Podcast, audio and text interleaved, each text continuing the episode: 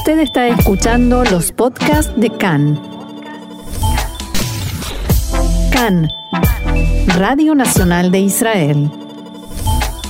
Y vamos a comenzar porque hoy, martes 3 de diciembre, 5 del mes de Kislev, estos son nuestros titulares. Azul y Blanco advierte que solo reanudará las conversaciones con el equipo negociador del Likud si acepta que Gantz sea primero en la rotación. De todos modos, Netanyahu y Benny Gantz se reunirán esta tarde. La Comisión Electoral anuncia que se puede adelantar las elecciones al 25 de febrero. A Víctor Lieberman declara que espera que Netanyahu no solicite inmunidad.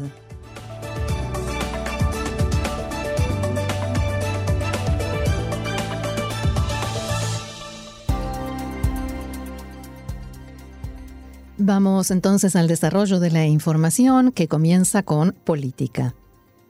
El titular del partido azul y blanco, Benny Gantz, pidió en la tarde de ayer al primer ministro Benjamin Netanyahu que sigan adelante los esfuerzos para el establecimiento de un gobierno de unidad, pero enfatizó que él será primero en la rotación en el cargo de primer ministro durante los dos primeros años. En la apertura de la reunión de la bancada de su partido, Gantz se dirigió a Netanyahu y le dijo, encontraremos el estatus que te permita seguir funcionando en forma adecuada durante los primeros dos años en los que yo seré primer ministro. Entiendo que, como parte de las concesiones, no formaremos el gobierno ideal, pero no estoy dispuesto a que formemos un gobierno de pesadilla. Azul y Blanco ganó las elecciones, pero estamos dispuestos a posibilitar la rotación entre nosotros como parte de un gobierno de unidad. En la mañana de hoy, el equipo negociador de Azul y Blanco comunicó al del Likud que no tienen intención de llevar a cabo nuevas reuniones con ellos, ya que en las anteriores no se logró ningún, progreso real. A esta hora, el Partido Azul y Blanco mantiene su postura de cortar todo contacto con el Likud mientras este partido no acepte el principio de que Benny Gantz sea el primero en la rotación al cargo de primer ministro. En las conversaciones anteriores, la propuesta de Azul y Blanco para que Netanyahu acepte ser segundo en la rotación fue promulgar una ley especial que establezca que Netanyahu será viceprimer ministro con estatus idéntico al del primer ministro para evitar así que se le exija renunciar a su cargo en el gabinete y en la Knesset una vez que comience el juicio. Sin embargo, este principio adoptado respecto a los equipos negociadores parece no recaer sobre los líderes de los partidos porque se acaba de saber, esta es una información de última hora, que esta tarde Benjamin Netanyahu y Benny Gantz se reunirán en la sede del Ministerio de Defensa aquí en Tel Aviv para intentar resolver el conflicto y hacer un último esfuerzo por formar gobierno. Y la directora del Comité Electoral Central, Orly Hades, le comunicó anoche a los jefes de bancadas de la Knesset que la comisión podría estar lista para llevar a cabo nuevas elecciones ya el 25 de febrero próximo. Se trata de un adelanto de tres semanas de la fecha establecida originalmente, que iba allí por marzo. Este anuncio fue recibido en respuesta a una solicitud hecha por el Partido Azul y Blanco. El titular de la comisión organizadora de la Knesset, el parlamentario Avi Nissan-Koren, dijo que esa medida será impulsada únicamente si cuenta con un amplio consenso en la Knesset y en este momento ya comenzaron los intentos por lograr ese consenso. Esta medida exige que se reforme una ley fundamental, la que establece el calendario electoral, de modo que se necesita una mayoría de al menos 61 legisladores para que sea aprobada. El titular del partido Israel Beitenu, Avigdor Lieberman, dijo que si nos imponen nuevas elecciones, su partido apoyará la propuesta de adelantarlas al 25 de febrero. En declaraciones a Cannes, Lieberman aseguró que el Likud y Azul y Blanco son irresponsables y no está claro cómo esperan que la gente crea en ellos si ellos no confían uno en el otro. Según Lieberman, la discusión gira ahora en torno a quién será primer ministro en primer lugar en la rotación y no debido a los juicios contra Netanyahu. Según él, todos los partidos de izquierda y de derecha darán garantías al acuerdo de rotación y esta es solo una excusa para no formar un gobierno de unidad. En cuanto, a, en cuanto a la inmunidad para Netanyahu, Lieberman dijo que si su partido recibe el pedido de concederle la inmunidad, lo considerará, pero agregó que espera que eso no suceda. Avigdor Lieberman también declaró que el asesor letrado del gobierno, Abihai Mandelblit, es un hombre honesto, derechista de nacimiento y no se puede venir ahora con críticas hacia él después de tantos años que ha estado trabajando codo a codo con Benjamin Netanyahu, palabras de Avigdor Lieberman. Al respecto, en la mañana de hoy, el legislador Oded Forer del partido Israel Beitenu dijo que es preocupante ver que todo el mundo está concentrado y ocupado en cuál será la fecha de las elecciones en lugar de aprovechar el tiempo que queda para poder formar un gobierno de unidad. Forer agregó que ninguno de los intentos que se hicieron hasta ahora fue serio y debido a asuntos personales, Azul y Blanco y el Likud no logran llegar a ningún acuerdo. Forer también se refirió a la cuestión de la inmunidad para Benjamin Netanyahu y dijo, para tener inmunidad el primer ministro debe solicitarla e incluso si, pide si la pide el último día disponible, no tiene ningún sentido conformar la comisión de la Knesset porque la inmunidad rige un solo periodo. Por eso, no tiene ningún sentido. Y en este punto vamos a explicar algunos detalles técnicos, legales, sobre este tema de la inmunidad.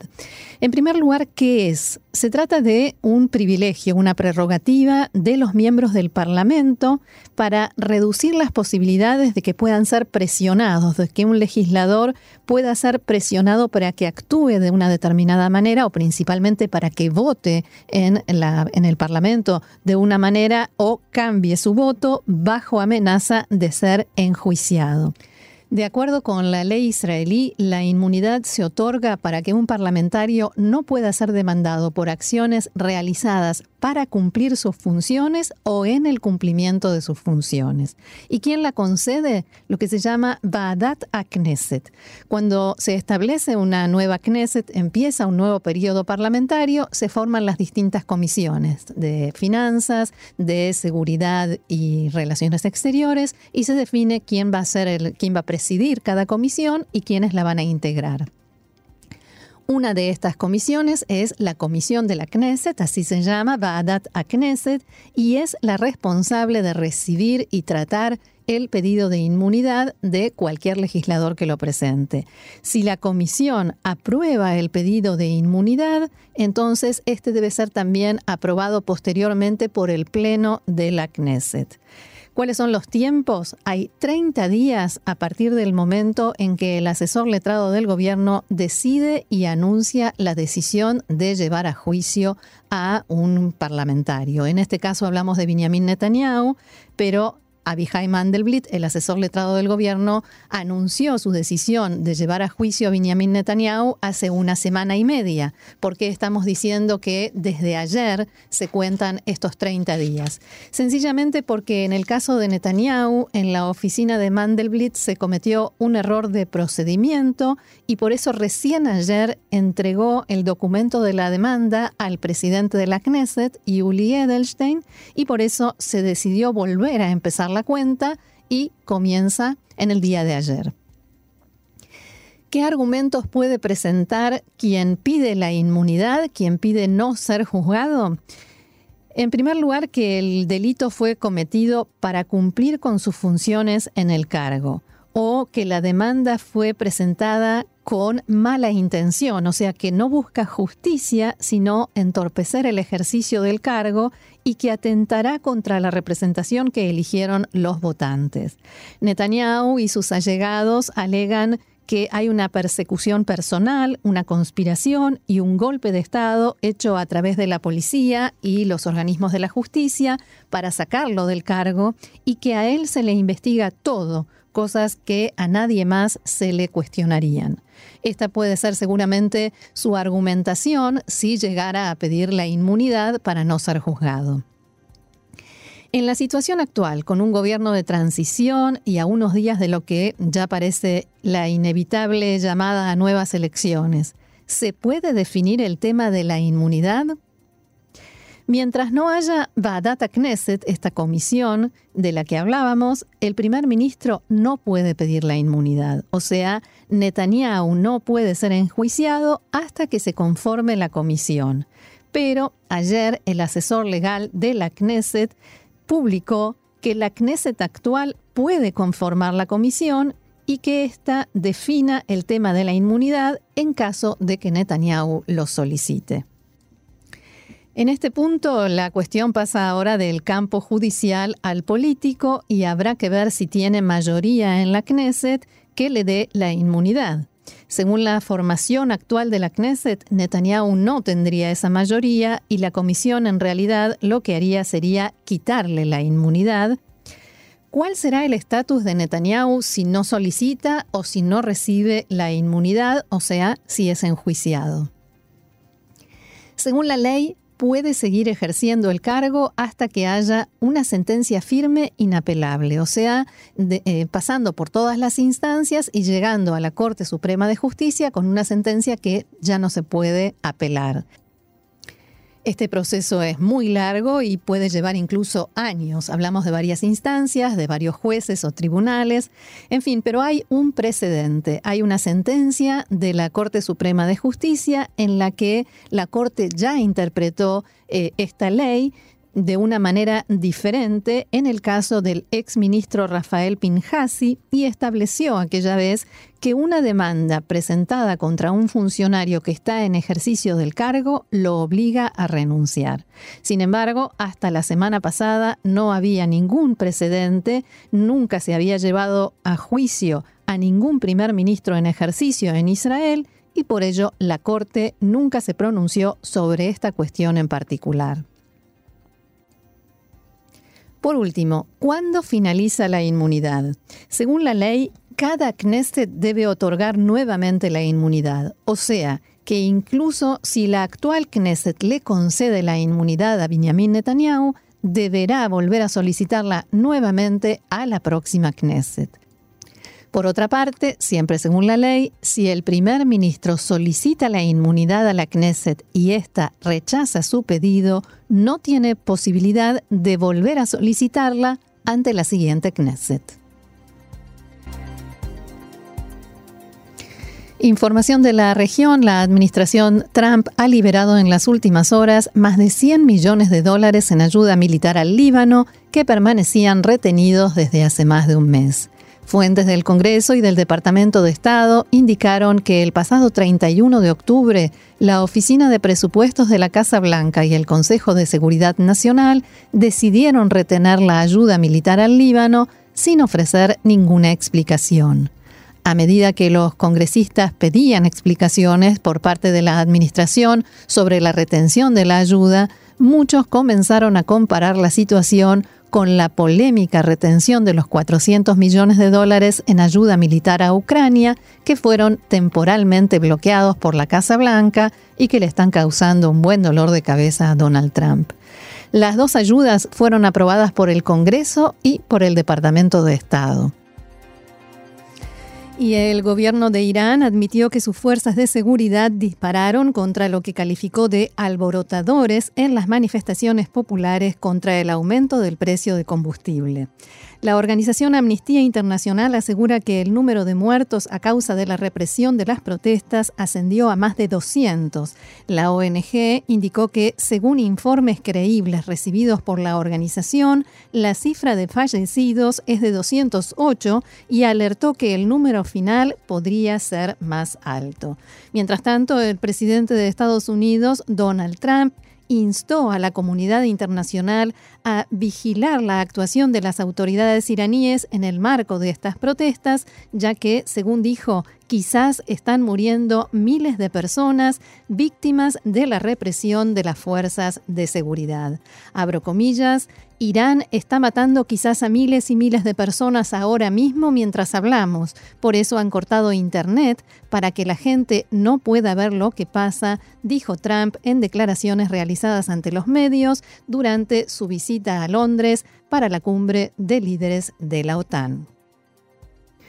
La siguiente noticia nos llega de Irak, donde recordemos el primer ministro renunció, hubo, sigue habiendo protestas con violenta represión que han dejado al menos 400 muertos. Y el principal bloque parlamentario de Irak, Sairun, anunció en las últimas horas su decisión de no utilizar su derecho a nominar al nuevo primer ministro del país, justamente después de la renuncia de Adel Abdul Mahdi en el marco de la ola de protestas antigubernamentales. El líder del bloque, Nabil Altar, afirmó que la decisión fue adoptada después de que el Parlamento aceptara la renuncia de Abdul Mahdi y siguiendo instrucciones del poderoso clérigo chií Muqtada al-Sadr, quien encabeza Sairun. Sairún anuncia que cede su derecho a los manifestantes, ya que el pueblo es el que toma las decisiones, dijo Altar. Entre los principales integrantes de esta coalición, Sairún figura precisamente el partido sadrista, liderado por Muqtada al-Sadr, quien es también el líder espiritual de la coalición, el Partido Comunista, el partido, partido del Movimiento Joven por el Cambio y el del Progreso y la Reforma. La coalición fue creada en 2017 cuando se produjeron también masivas movilizaciones y protestas antes de las elecciones parlamentarias que finalmente se celebraron el año pasado y en las cuales esta coalición triunfó.